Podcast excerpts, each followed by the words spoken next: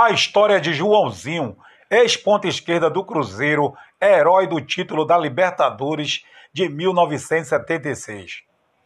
João Soares de Almeida Filho, mais conhecido como Joãozinho, nasceu em Belo Horizonte no dia 15 de fevereiro de 1954.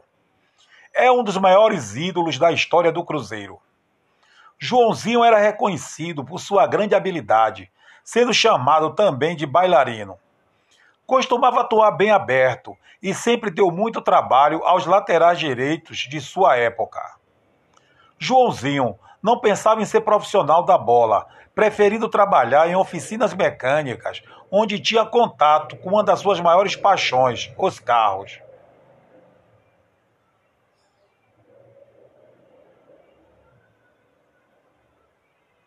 Joãozinho não pensava em ser profissional da bola, preferindo trabalhar em oficinas mecânicas, onde tinha contato com uma das suas maiores paixões, os carros. O senhor João de Almeida, pai de Joãozinho, era um cruzeirense fanático e, para fazê-lo levar a sério o futebol, aplicava-lhe alguns corretivos. O senhor João era motorista de ônibus, onde Carmine Furlete vice-presidente do Cruzeiro à época, era dono. Ele, então, ele então aproveitou a oportunidade para pedir uma chance para o filho no time de juvenis do Clube Celeste. Ser aprovado na peneira não foi problema para o bailarino.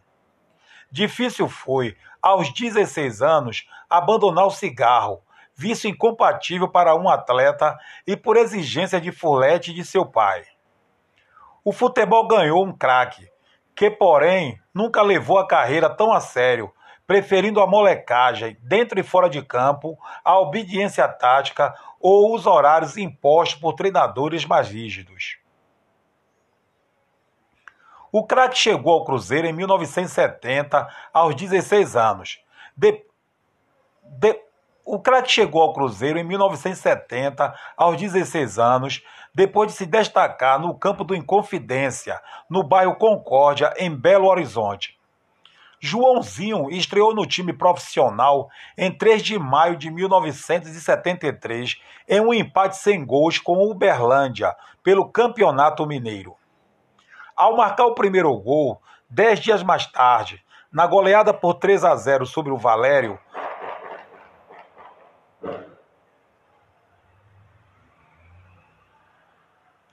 Ao marcar o primeiro gol, dez dias mais tarde, na goleada por 3 a 0 sobre o Valério, mostrou todo o seu talento ao dar um toque de efeito para encobrir o goleiro. Joãozinho foi o grande personagem da final do Campeonato Mineiro de 1974 contra o rival Atlético, marcando um gol e deixando outro para Vanderlei na vitória por 2 a 1.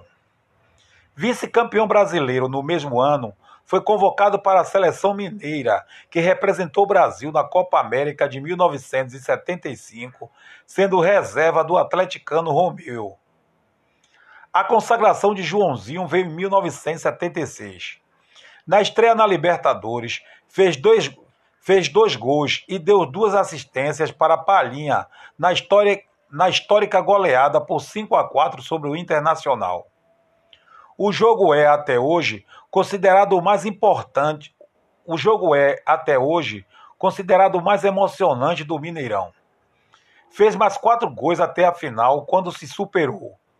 Depois de golear o River Plate, depois de golear o River Plate da Argentina por 4 a 1 no Mineirão e perder para o time argentino por 2 a 1 no Monumental de Nunes, houve o jogo extra no Estádio Nacional em Santiago, que estava empatado em 2 a 2 até os 42 minutos do segundo tempo. Palinha foi derrubado na meia-lua da área adversária. Palinha foi derrubado na meia-lua. Palinha foi derrubado na meia-lua da área adversária. Nelinho era o indicado pelo técnico Zezé Moreira para a cobrança, mas Joãozinho se antecipou após muita catimba dos argentinos e marcou o gol que deu a vitória por 3 a 2 e, consequentemente, o título para o time celeste. A comemoração foi intensa e também tensa. Afinal, ao entrar no vestiário, o técnico Zezé Moreira partiu para cima do bailarino, por ele ter arriscado a cobrança no lugar de Nelinho, o especialista naquele fundamento. Se não fosse a intervenção da turma do Deixa Disso e do vice-presidente do Cruzeiro, Carmine Folletti, eles chegariam às vias de fato. Disputou 48 do... disputou 482 jogos com a camisa celeste e marcou 116 gols e pode se orgulhar de ser o oitavo disputou 482 jogos com a camisa celeste e marcou 116 gols e pode se orgulhar de ser o oitavo jogador que mais vestiu a camisa cruzeirense e o décimo primeiro maior artilheiro. Estes números provam que a, este, estes números provam que antes de tudo o bailarino tinha um talento incomparável, além do carisma que o tornou um dos grandes ídolos do clube. Joãozinho era cotado para disputar a Copa de 1982 Contudo, em 1981, após uma dividida num jogo contra o Sampaio Correia, ele fraturou a perna e ficou quase um ano sem atuar, o que o que o fez declinar suas chances de atuar pela seleção brasileira naquele certame.